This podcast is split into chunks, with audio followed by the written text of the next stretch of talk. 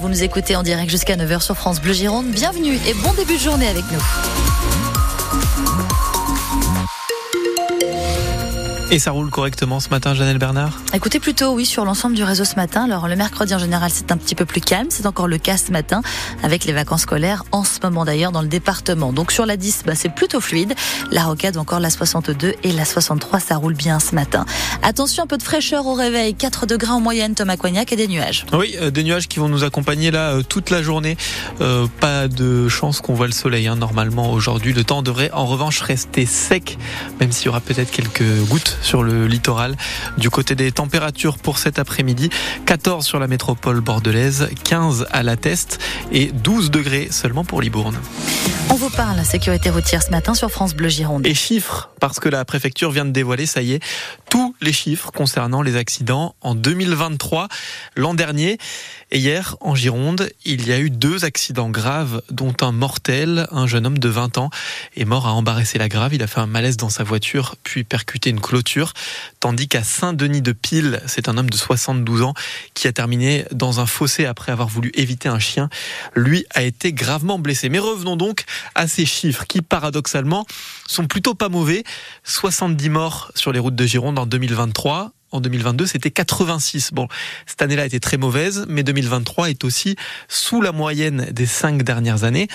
Alors, on vous a demandé ce que vous, vous pensez de la sécurité routière et quel est le plus, danger, le plus gros danger d'après vous sur les routes.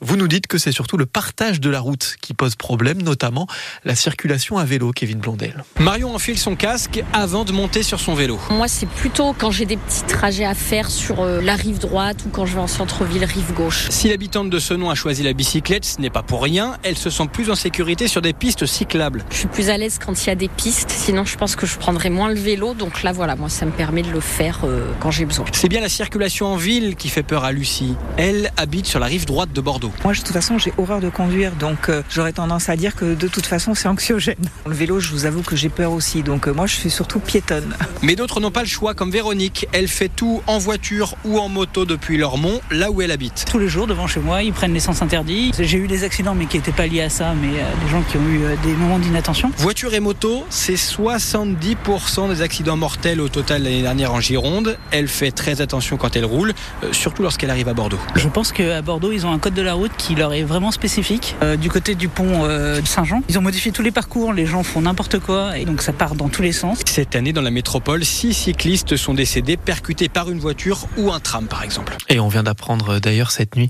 qu'il y a eu un nouvel accident mortel sur la rocade à Mérignac. Une voiture a percuté un piéton. Euh, L'homme est décédé euh, sur le coup. La conductrice, âgée de 22 ans, elle va bien. Elle a été transportée vers la clinique mutualiste de Pessac.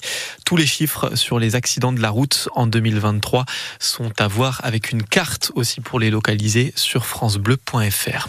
À Bordeaux, un homme de 40 ans dans le coma après une bagarre en boîte de nuit. Selon Sud-Ouest, il a reçu un coup de poing d'un autre client devant la plage, quartier de Paludate, samedi.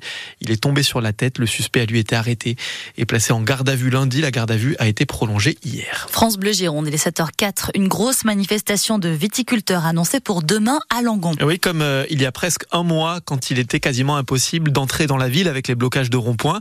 Là aussi, c'est le collectif Viti 33 qui appelle à la en colère contre le prix du vin en vrac, contre les négociants qui achètent très largement en dessous des 1000 euros le tonneau.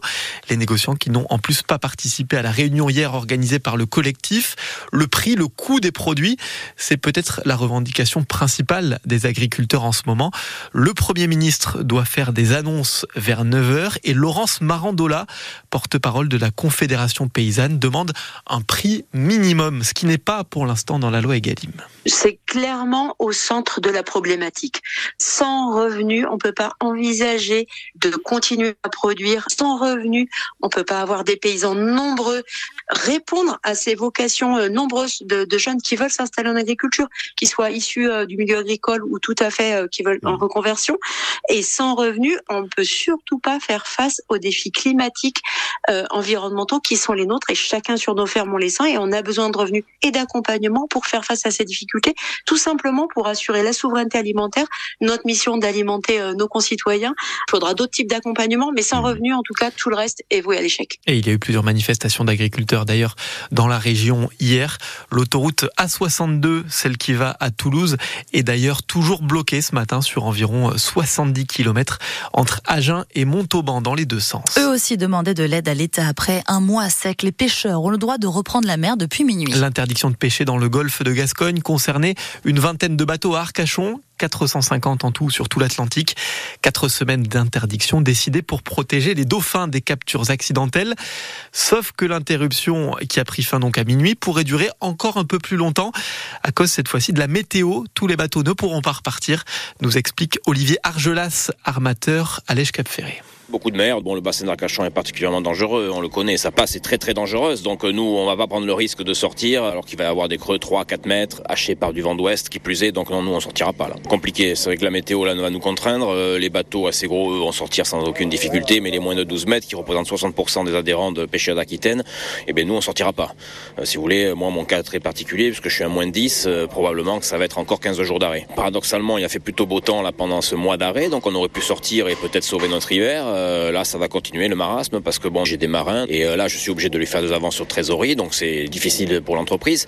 Mais bon, on va aller de l'avant. Mais après, euh, on nous a promis des aides qui vont probablement tarder à venir. Là, pareil, on est quand même un petit peu en colère à ce sujet-là. Clairement, l'avenir euh, de la pêche est plus qu'incertain, pour pas dire noir. Et pour revenir sur les conditions météo, donc, eh bien, la braderie d'Arcachon en est également victime. Elle a été reprogrammée du 1er au 3 mars. Elle devait avoir lieu ce week-end. L'hommage de la France à un résistant ce soir. Misak Manouchian entrera au Panthéon aujourd'hui 60 ans après Jean Moulin et 80 ans jour pour jour après sa mort, fusillé par les Allemands.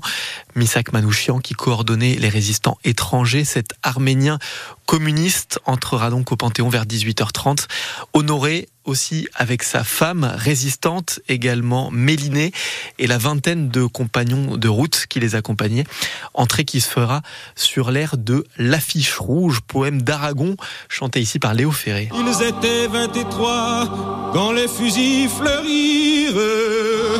23 qui donnaient leur cœur avant le temps. Et des hommages en Gironde sont aussi organisés aujourd'hui en hommage à Misak Manouchian à Arès à 10h30, à La et à Bègle à 11h et à 14h à Bordeaux au cimetière de la Chartreuse. Du hockey sur glace et pas d'exploit à l'extérieur pour les boxers de Bordeaux. Oui, battu 2-0 hier à Angers, deuxième de la Ligue Magnus. Les Bordelais, eux, restent quatrième. Ils recevront Rouen, le leader, vendredi à la patinoire Mériadec, match qui est déjà à guichet fermé.